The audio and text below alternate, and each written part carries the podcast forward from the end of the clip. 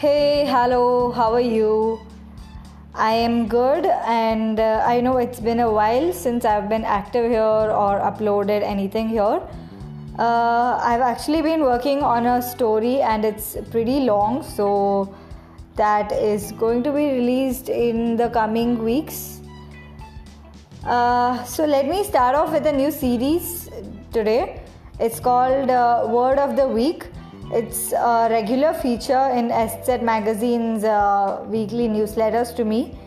So, the word for this week is Aradu Popini.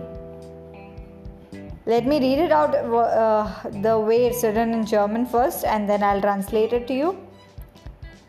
Wie schön und wichtig Berührungen und Körperkontakt sind, wissen wir jetzt alle und dass man viel Zeit mit Spazierengehen verbringen kann, ebenfalls. Das Tolle, es geht ja auch beides zusammen.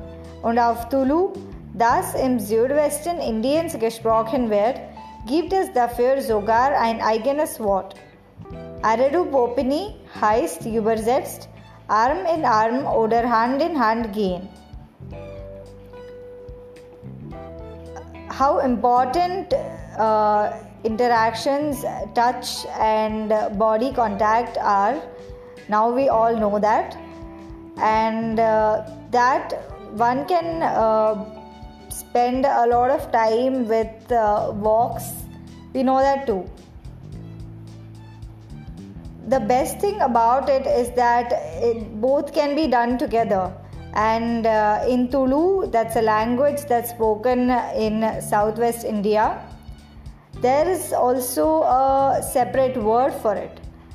Aradu Popini, it's called, and translated, it means to go arm in arm or hand in hand.